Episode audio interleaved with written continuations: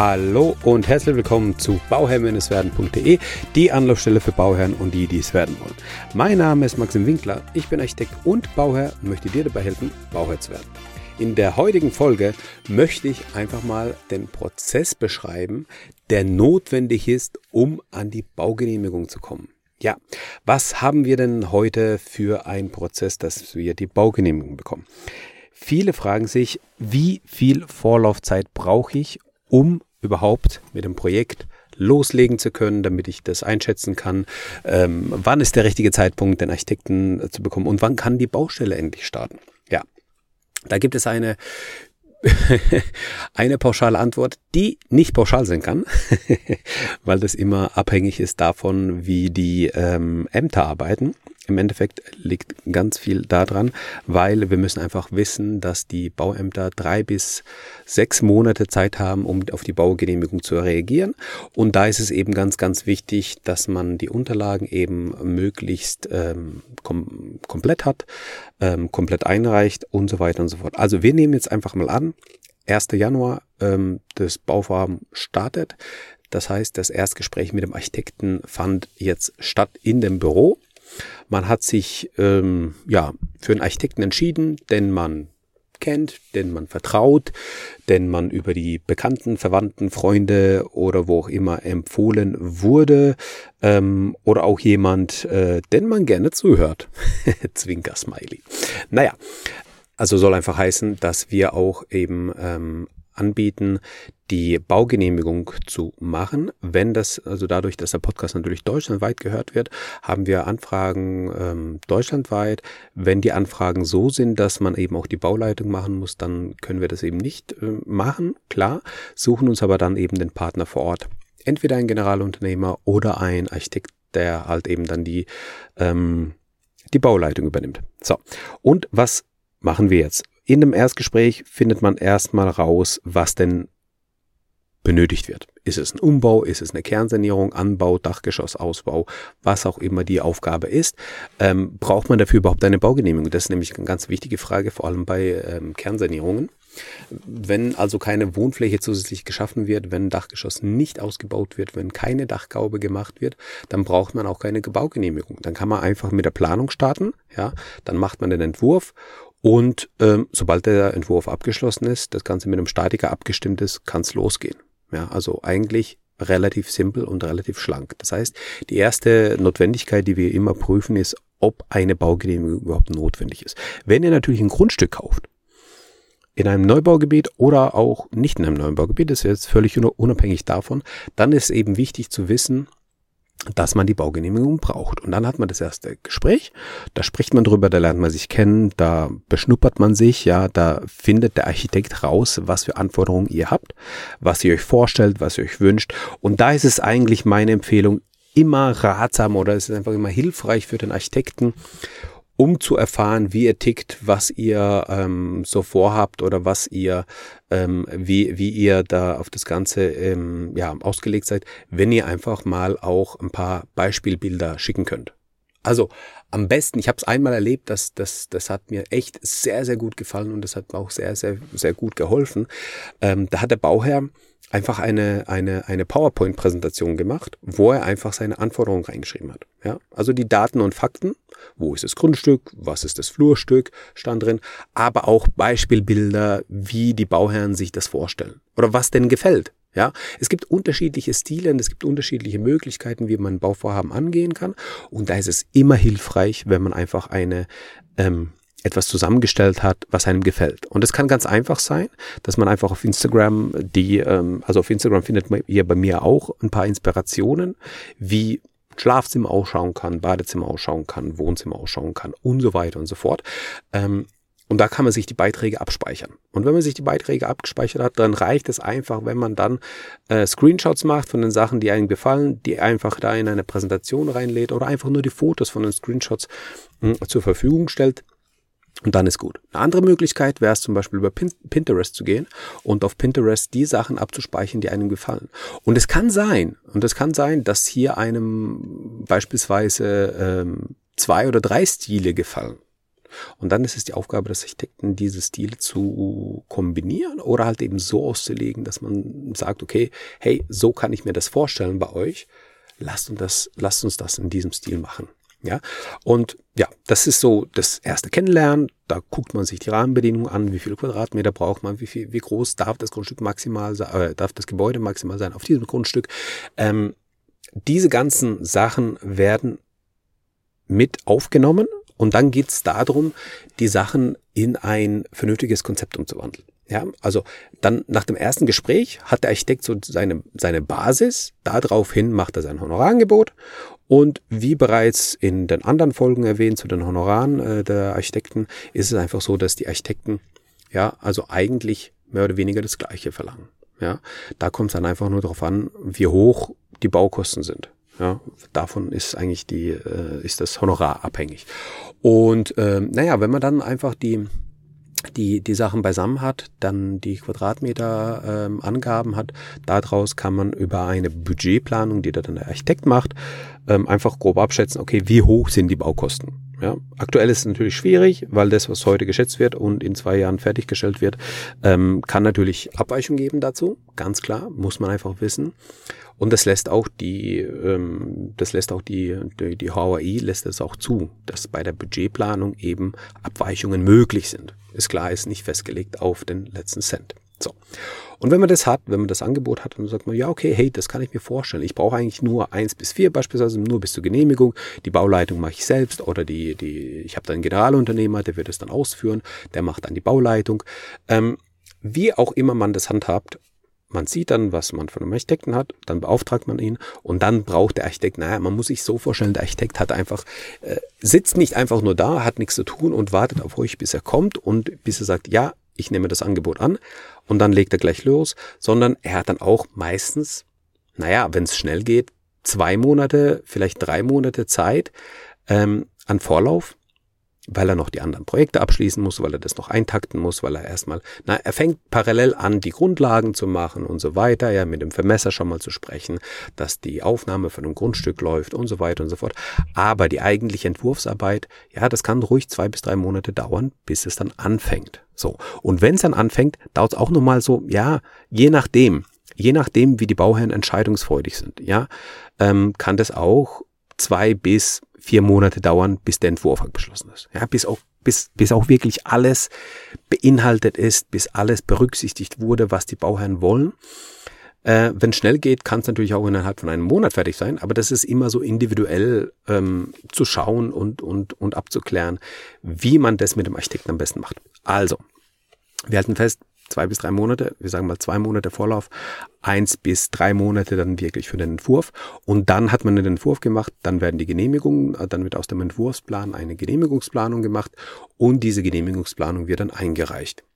Zusätzlich dazu brauchen wir natürlich auch einen Energieberater und wir brauchen auch einen ähm, Statiker und einen äh, Vermesser, der uns den Lageplan macht. Der Vermesser macht den Lageplan und das Ganze läuft natürlich Hand in Hand, aber natürlich kann der Vermesser erst dann arbeiten, wenn auch wirklich das Gebäude fix ist, ja, und der Lageplan erstellt werden kann. Das heißt, ihr als Bauherrn müsst euch festlegen auf eine, ja, auf eine Variante, die dann fest bleibt, wo man vielleicht noch die Innenwand schieben kann oder anpassen kann, ja, je nachdem. Aber je entscheidungsfreudiger ihr als Bauherrn seid, desto besser funktioniert es dann nachher in der Zeitschiene. Ja, also wir haben dann die, die, die, die Planung abgeschlossen, wir haben dann die, die ganzen Unterlagen beisammen und dann geht's dahin, dass man weitermacht mit der Genehmigung, die man dann einreicht. So, dann haben wir alles eingereicht und dann hängt's wirklich vom Bauamt ab. Dann sind drei, also wenn es kleine Landkreise sind, wenn es kleine ähm, ja, Umgebungen sind, dann kann es schon sein, dass man in drei Monaten das Ganze fertig hat. Ähm, aber es kann sich auch natürlich bis zu sechs Monaten ziehen. Und das ist in großen, also in großen Städten oder in großen Landkreisen auch nicht unüblich. Ja. Das heißt, wir haben allein für die Planung, bis die Baustelle starten kann, kann bis zu ein Jahr vergehen. Ja? Also von der Erstansprache des Architekten bis zur Baufreigabe kann ein Jahr vergehen. Ja? Es kann aber auch im besten Falle, es können auch vier Monate vergehen. oder fünf Monate vergehen. Ja, also je nachdem, in dieser, in dieser Range befindet man sich. Und da muss man einfach vorab bereits mit dem Architekten vor Ort reden, wie er das Bauamt einschätzt, weil er kennt ja das Bauamt, er weiß ja, was für Zeiten da üblich sind ähm, in der Gegend. Und dann kann man einfach darüber reden und, und ähm, ja, sich einfach einen Plan machen, okay, wie schaut's aus? Und wenn ich davon ausgehe, ich habe sechs bis zwölf Monate für die Planung und dann habe ich nochmal zwölf Monate für den Bau, dann habe ich so meine Bauzeit eigentlich intus. In der Regel sagt man, für ein, für ein Einfamilienhaus ist man in zwölf Monaten durch, so dass man schlüsselfertig ist. Aber da kann es natürlich auch Abhängigkeiten geben, Lieferschwierigkeiten geben, etc. Ähm, Handwerker geben, die nicht auftauchen, die auf einmal was anderes machen, krankheitsbedingt sich das Ganze verzögert und so weiter und so fort. Und dann können aus den zwölf Monaten auch mal 14 oder 15 Monate werden. Ja, also man merkt, es ist keine pauschale Antwort auf diese Frage möglich, aber ihr habt jetzt schon mal natürlich einen gewissen Umfang gehört, wo sich das Ganze bewegen kann. Ja, und wenn ihr dann wisst, wo sich das Ganze bewegen kann, könnt ihr das auch besser einschätzen und besser eintakten. Weil ihr vielleicht noch parallel, natürlich müsst ihr euch um die Finanzierung kümmern. Und das Ganze läuft auch Hand in Hand, weil der Architekt euch für die Finanzierung die Flächen, die Pläne und die Kosten liefern muss. Ähm, ja, und, und dann merkt man eigentlich, wie komplex das Ganze ist, weil das Ganze Hand in Hand laufen muss, aber ähm, es einfach Abhängigkeiten gibt von externen oder auch von Dritten externe sind Dritte, aber ihr wisst, was ich meine. Also von, von, von externen ähm, wie Bauämtern und so weiter und von Dritten wie, weiß es ich, Handwerker und, und, und, und ähm, Projektbeteiligte. Also das heißt, wenn der Vermesser da irgendwie nicht hinterherkommt ähm, oder der Statiker, dann kann es natürlich da auch Abweichungen geben oder halt einfach Verzögerung geben. So. Aber ähm, wichtig für euch ist zu wissen, dass in der Zeit, wo dann die Baugenehmigung eingereicht wurde, ja, da hat man einfach so eine Einschätzung vom Architekten in der Regel, dass er meint, okay, wir haben irgendwie gar keine Sachen, wo wir irgendwie baurechtlich, äh, was baurechtlich kritisch ist. Ähm, eigentlich geht es genauso durch und dann brauchen wir gar keine Probleme machen, dann können wir weiter planen. Also die Firmen eintakten, die Firmen beauftragen, die Firmen schon mal ähm, raussuchen. Es kommt jetzt immer darauf an, okay, habt ihr einen Generalunternehmer, habt ihr Einzelgewerksvergabe, wie ihr das macht, ja. Und wenn ihr ähm, viele bekannte, verwandte Freunde habt, die im Baubereich tätig sind, dann kann es natürlich sinnvoll sein, äh, die Einzelgewerksvergabe zu machen um dann auch wirklich die äh, ganzen Sachen äh, selbst in der Hand zu haben und auch selbst ein, eintakten zu können. Und da nutzt ihr bitte diese Zeit, die zwischen ähm, die zwischen der Bau, also die Baugenehmigungseinreichung und der, der Baugenehmigung vorhanden ist, um das Ganze nochmal zu detaillieren, zu finalisieren und so weiter und so fort. In der Zeit kann man natürlich parallel die Ausführungsplanung vom Architekten machen lassen, wobei man hier in ein gewisses Risiko sich be begibt. Weil, ähm, und da ist einfach die Einschätzung des Architekten wichtig, ja, wie er das sieht. Ähm, denkt er, das wird schwierig sein, die eine oder andere Sache zu bekommen oder muss das Dach dann vielleicht doch noch mehr einen halben Meter tiefer gesetzt werden, weil es einfach baurechtlich nicht ganz so einfach ist oder nicht ganz klar ist, dann muss man sich einfach dessen bewusst sein und entscheiden, okay, mache ich jetzt weiter mit der Ausführungsplanung oder nicht, weil für die anderen Geschosse ähm, kann das natürlich sehr relevant sein, die Ausführungsplanung. Ja, das heißt, ihr könnt einfach, wenn, wenn ihr wisst, wenn ihr wisst, dass ihr beispielsweise jetzt ein Problem habt mit der Dachgaube oder mit dem, mit der Dachhöhe, weil ihr das Dach aufgestockt habt oder sonstiges, dann könnt ihr natürlich gucken, okay, ich kann die Ausführungsplanung ja weitermachen, weil für die anderen Sachen brauche ich das trotzdem. Ähm, und ich habe eine Sollbruchstelle. Das heißt, ich weiß, wenn da was verrutscht, dann kann ich darauf reagieren. Und entweder muss ich das dann so machen oder so machen. Ja, also man braucht immer den Plan B, wenn ich weiß, es könnte hier kritisch werden. Ja, und äh, da ist die Zeit eigentlich gut genutzt, äh, dass man diese mh, diese, diese Zeit, äh, der, die Wartezeit der Baugenehmigung einfach dafür nutzt, die Ausführungsplanung weiter voranzutreiben. Und dann, sobald die Baugenehmigung da ist, gibt es dann irgendwie gewisse Auflagen, ja, je nachdem, was dann, was dann äh, beinhaltet ist oder je nachdem, was gefordert ist, kann es dann geben, ja, man braucht nochmal, äh, man hat die Bauleiterklärung beispielsweise nicht gemacht, was noch nicht klar ist, wer die Bauleitung macht, ähm, dann muss man die Bauleitererklärung nachreichen und dann kann man loslegen mit, der, mit dem Hausbau. Ja, das sind so, das sind solche Sachen, die man da einfach berücksichtigen muss, die man einfach auf dem Schirm haben muss.